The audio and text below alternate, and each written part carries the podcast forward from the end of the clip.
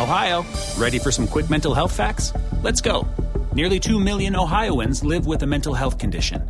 In the U.S., more than 50% of people will be diagnosed with a mental illness in their lifetime. Depression is a leading cause of disability worldwide. So, why are some of us still stigmatizing people living with a mental health condition when we know all of this? Let's listen to the facts and beat the stigma. Ohio, challenge what you know about mental health at beatthestigma.org. Muy buenos días, 88.9 Noticias, información que sirve. Y por ahí, Radio 5582-5588-9 es WhatsApp para que te comuniques con nosotros. Una vez te regalamos la, el número. Pero bueno, antes que otra cosa, estamos en panorama informativo y te saludamos hoy que es miércoles, miércoles 10 de agosto. Vamos rápidamente con Moni Barrera, quien nos da el panorama de los números de la pandemia de COVID-19 en nuestro país. La Secretaría de Salud informa que en las últimas 24 horas México registró 15.738 nuevos contagios y 95 muertes por COVID para un total de 328.437 fallecidos y 6.885.708 casos confirmados. El informe técnico diario indica que en la semana epidemiológica número 31 que comprende del 31 de julio al 6 de agosto se registró un promedio diario de 7.249 contagios por COVID y 10 decesos. En 889 Noticias, Mónica Barrera. Muchas gracias, Moni. Siete de la mañana ya, con cinco minutos, vamos al panorama nacional.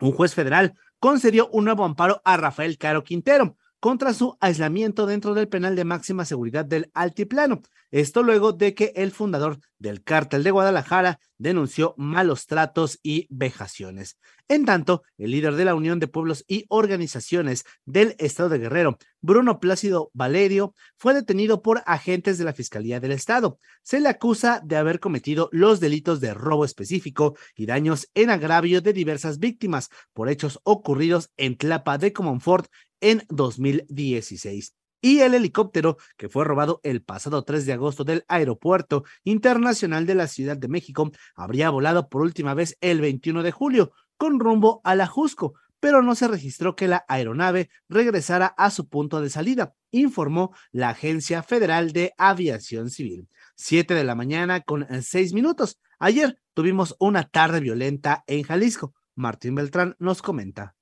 Tarde de este martes, un comando bloqueó la carretera a Saltillo con vehículos incendiados tras un enfrentamiento con elementos del ejército entre Ixtlahuacán del Río y Cuquío, Jalisco.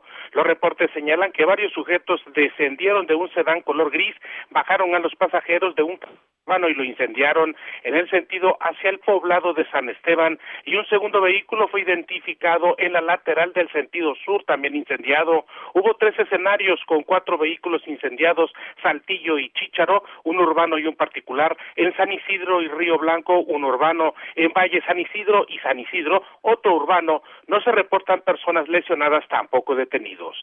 Para Panorama Informativo desde Jalisco, Martín Beltrán.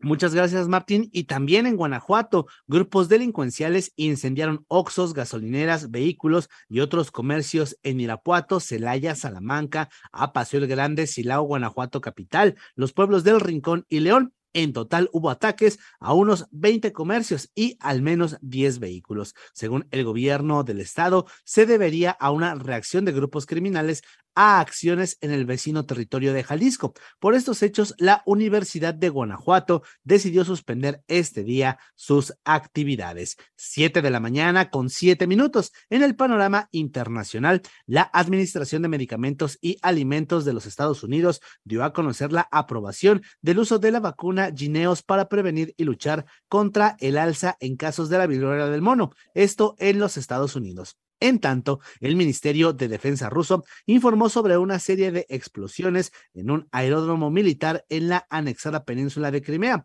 Según las autoridades, se trató de un accidente y no de un ataque militar por parte de Ucrania, como se había pensado inicialmente. Se reportaron seis heridos y un muerto luego de las detonaciones.